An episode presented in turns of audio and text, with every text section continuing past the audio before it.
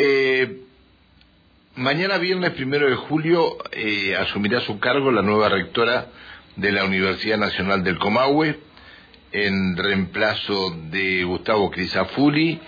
Se trata de eh, Beatriz Gentile, flamante rectora, electa en comicios y en segunda vuelta.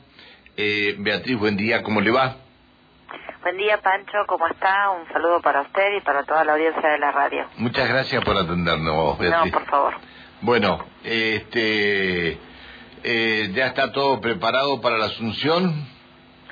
Sí, sí, hoy es a las hoy a las 13 horas es la reunión eh, extraordinaria del Consejo Superior donde se hace la proclamación de de quienes, bueno, resultamos electos como rector y vicerrector y mañana es la asunción este, en un acto que bueno que se realiza en el aula magna a las 11 de la mañana donde bueno ya ahí se va se, nos toma juramento y bueno comenzamos ya nuestro nuestra nuestro ejercicio de gobierno en la universidad. Que no es poco no no para nada para nada. Que no es poco que no es poco. Este con todos los los vaivenes que hemos tenido no es poco lo que este, lo que está sucediendo, ¿no? O lo que puede llegar a suceder. Eh, bueno, eh, me imagino que ya habrá tomado contacto hasta incluso con la gente, con, con los otros rectores que están dentro del SIM, porque usted estaba en la conducción de la universidad y ya me imagino que el resto de los rectores este, en no mucho tiempo más irán a reunir con usted para seguir este, eh, poniendo pruebas a lo, a lo que hay dentro de cada una de las universidades.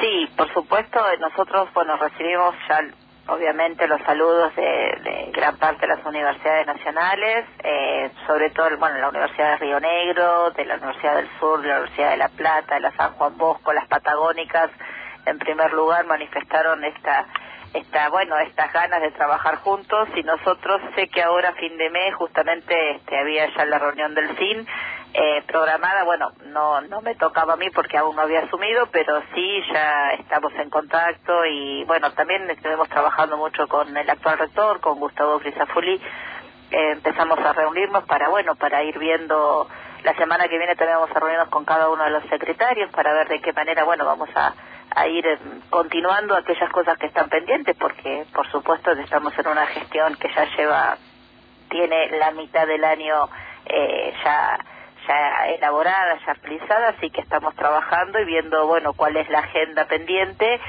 y cuál es la nueva agenda de las cuestiones que nosotros bueno pensamos plantearnos de acá a fin de año y, y sobre todo pensando ya en el 2023 bien.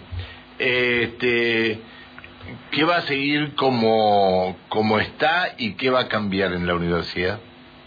Bueno, nosotros, en, principio me parece que hay un camino de articulación que, que se llevó a cabo de la, de la universidad, tanto con, con las provincias de Río Negro y Neuquén, con las distintas instancias municipales, en el acuerdo con los organismos nacionales, que nosotros creemos que eso es muy importante, que logramos este lugar de... Eh, asesora preferente o de consultora preferente para los organismos públicos, creemos que eso es muy importante. Hay una agenda que ya estaba construida, tanto con el gobierno provincial como en el caso, eh, y en el caso de Neuquén con la Intendencia, con el cual nos, nos, reunimos también con el Intendente, y en eso me parece que hay que continuarlo en las cuestiones que estaban pendientes. Aparte, aparte hay funcionarios este, eh, de la universidad que son funcionarios provinciales también, ¿no?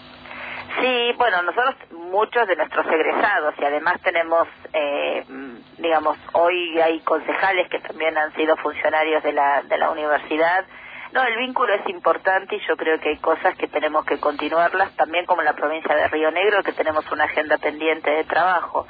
Y en lo que tenemos que comenzar a, a, ver, como, como me parece con una urgencia importante, es bueno, cómo vamos a planificar esta transición de la a la bimodalidad que nosotros creemos que bueno que fue un tanto caótico el, el tema del pas o sea fue complicado el pasaje de la presencialidad a la virtualidad en el 2020 y fue también bastante problemático el pasaje de la virtualidad a la presencialidad. Nosotros creemos que el 2023 tiene que estar más organizado con una normativa más clara esto hay que que, que, pensarlo de otra forma y creo que eso, bueno, de alguna manera nos, nos obliga a esta parte del año que nos toca, bueno, ponernos a trabajar fuerte en eso, tanto para que los estudiantes que se inscriban tengan claro cuál de qué manera vamos a, llevar a cabo esta bimodalidad, como para el sector docente que también debe planificar, armar y bueno reorganizar también su modalidad de dictado. no Creo que esto eh, es importante y en este sentido, bueno, esta segunda parte del año la vamos a utilizar también para ello. Está bien. Eh, el, el tema de este, de la residencia universitaria que no no no es mucho pero el problema más grave se está dando en los alquileres que los padres están preguntando para para que sus hijos eh, se instalen en Neuquén. Eh, es un problema y esto no puede ser eh, por la virtualidad, sino que comienzan con toda la presencialidad ustedes eso es, es un tema importante, por eso nosotros eh, tenemos presente esta situación de, de, bueno, de cuánto de esta parte del año nosotros vamos a poder pensar en una, en una, en un regreso de presencialidad plena, pero también eh, apostamos justamente a la bimodalidad para ir de alguna manera, bueno, viendo la forma en que podemos empezar a mitigar el impacto que tiene, eh, bueno, un mercado inmobiliario que es realmente muy, muy, eh, es muy exigente y muy caro para, para, para la residencia, digamos, de, los estudiantes que vienen de otra parte. Eh, por lo tanto, nosotros tenemos como varios caminos. Por un lado, articular esta transición, por otro lado, tenemos que gestionar precisamente con las provincias, a ver de qué manera y con organismos nacionales podemos también nosotros ver en becas, residencias, este, contextos donde los, nuestros estudiantes tengan, podamos facilitarles, sobre todo pensando en aquellos que vienen del interior de ambas provincias, ¿no? Este, donde, bueno, se hace mucho más difícil. Es una cuestión que en una universidad regional como la nuestra y con una dispersión geográfica afincada en casi 12 ciudades, bueno, siempre resulta un tema de una agenda a resolver que, que bueno que también nosotros la ponemos cuando discutimos esto en el presupuesto del presupuesto universitario cuando lo, tenemos que discutir a nivel nacional no tal vez una realidad que otras universidades no tienen y para nosotros es es un tema prioritario en la agenda de trabajo está bien está está bueno eh, me imagino que algunos funcionarios nacionales eh, van a llegar mañana no y tenemos, nosotros se ha cursado, por lo que tengo entendido, la universidad ha cursado las invitaciones a la Secretaría de Políticas Universitarias, este, a las distintas, a, a distintos rectores. Bueno, vamos a ver, eh, también sabemos que es una fecha compleja, mitad de año, están cerrando los cuatrimestres, este, así que bueno, veremos, pero sí, por supuesto que las invitaciones a funcionarios nacionales y de ambas provincias están todas cursadas. Está bien.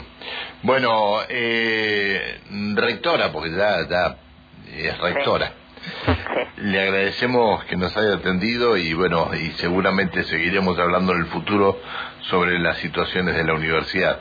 La mayor de las suertes en su gestión, cuatro años son, ¿no?